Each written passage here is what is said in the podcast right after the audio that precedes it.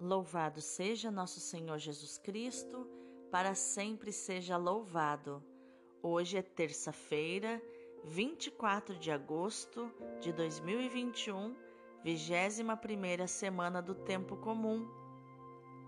Hoje também comemoramos o dia de São Bartolomeu, apóstolo de nosso Senhor Jesus Cristo, que morreu martirizado pelo reino de Deus. Inclusive, tem podcast sobre a vida deste apóstolo extraordinário. São Bartolomeu, rogai por nós. A leitura de hoje é do livro do Apocalipse, capítulo 21, versículos do 9 ao 14. Um anjo falou comigo e disse: Vem Vou mostrar-te a noiva, a esposa do cordeiro. Então me levou em espírito a uma montanha grande e alta.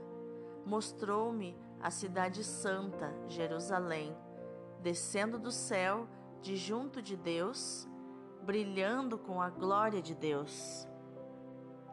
Seu brilho era como o de uma pedra preciosíssima como o brilho de jaspe cristalino.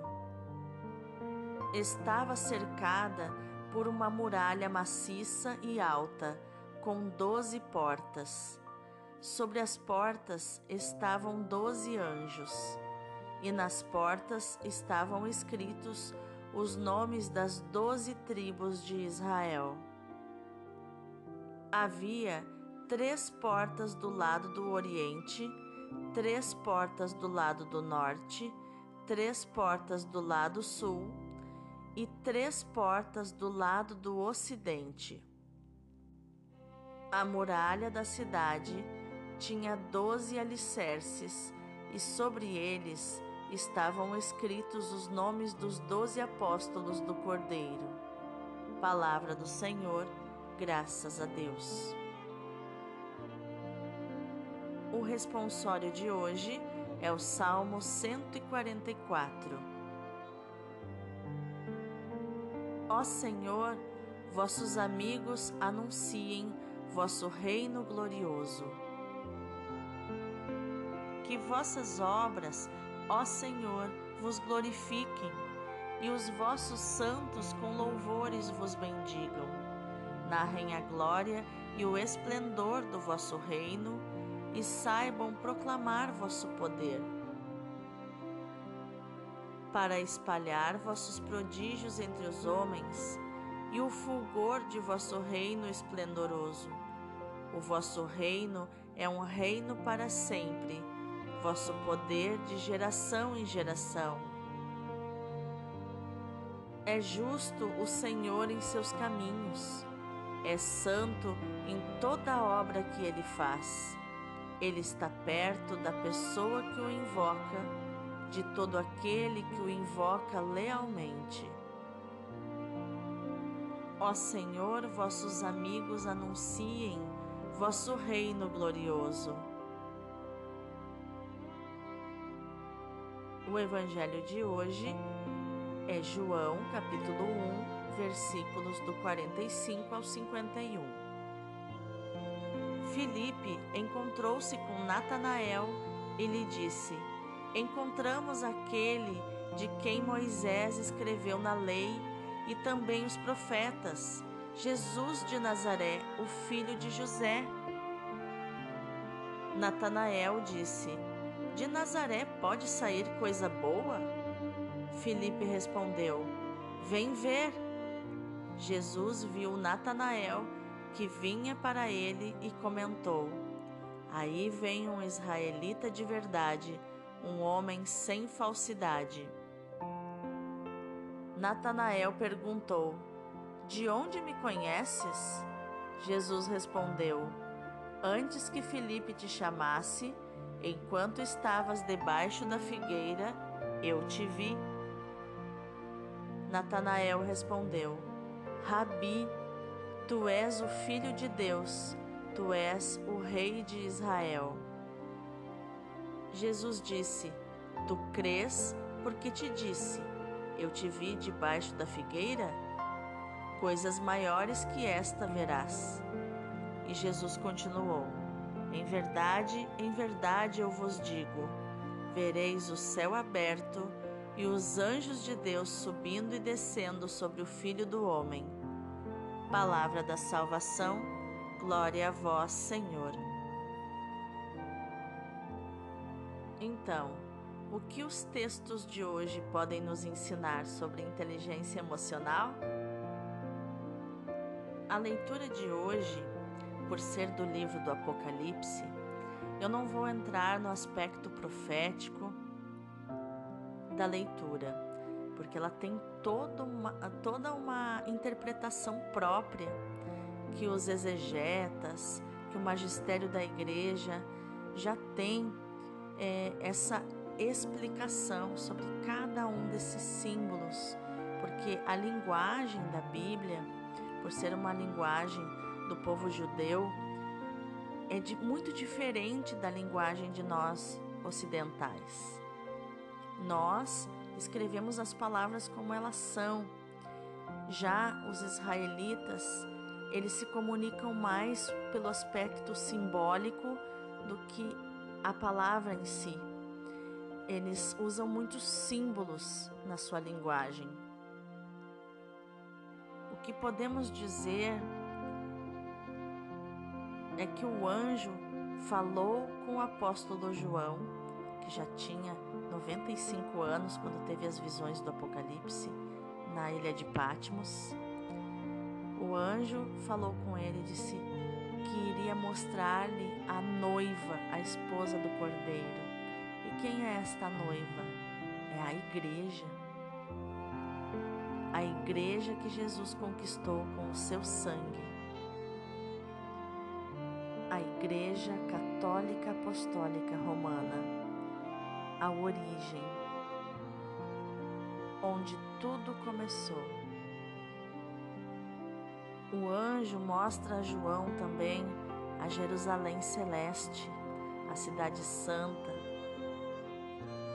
onde as nossas riquezas do mundo, ouro, pedras preciosas, não são nada perto do que ela é, porque aqui nós guardamos tesouros em cofres, em bancos, por medo de perdê-los. Na Jerusalém Celeste, o chão é de pedras preciosas, as ruas são de ouro. É claro que é uma linguagem simbólica, não é?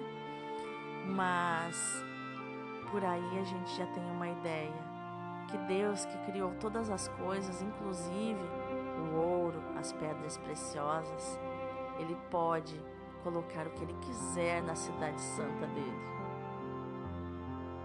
E a questão simbólica, aqui que não entra muito no, na, no assunto da inteligência emocional, mas eu quero falar para você que o número 12 ele simboliza completude, aquilo que está completo, aquilo que está cheio, aquilo que está pleno é o tempo completo, é a Jerusalém celeste, onde nós queremos morar.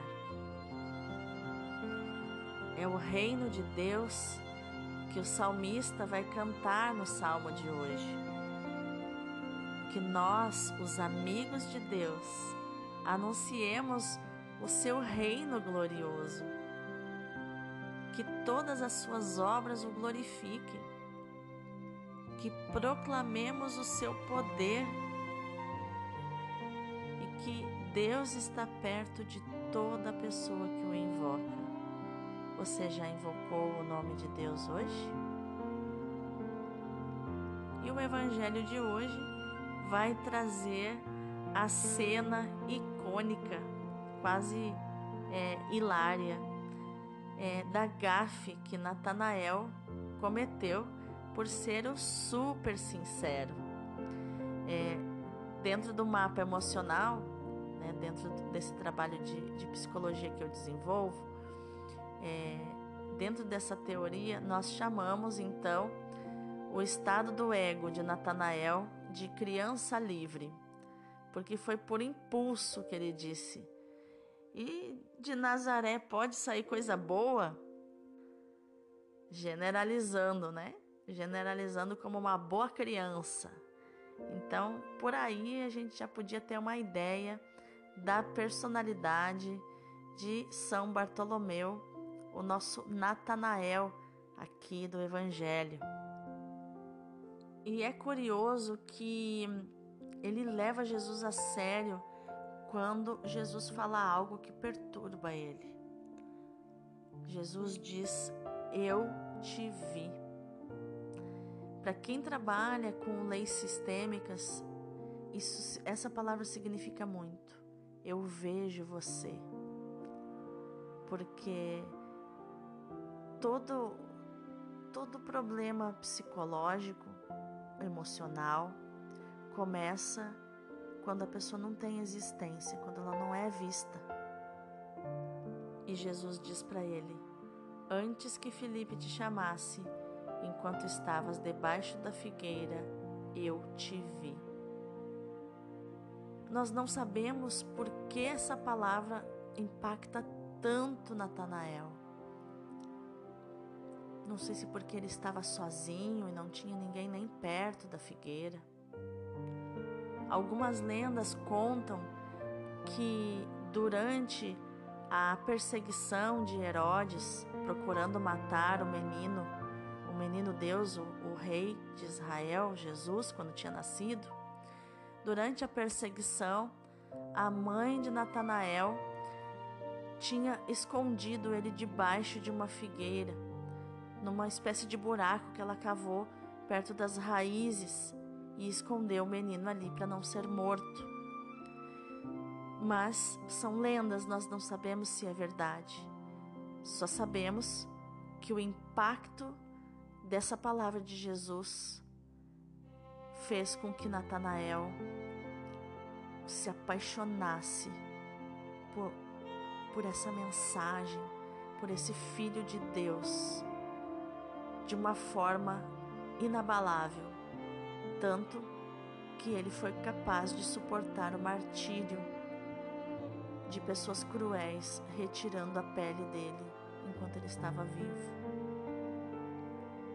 É uma tortura que nós não temos nem a dimensão de imaginar o que é a dor desse martírio. E Natanael, o nosso Bartolomeu, suportou tudo isso por causa desse Jesus que falou: Eu te vi, eu vejo você. E dentro da tua casa, você vê todos que habitam a tua casa?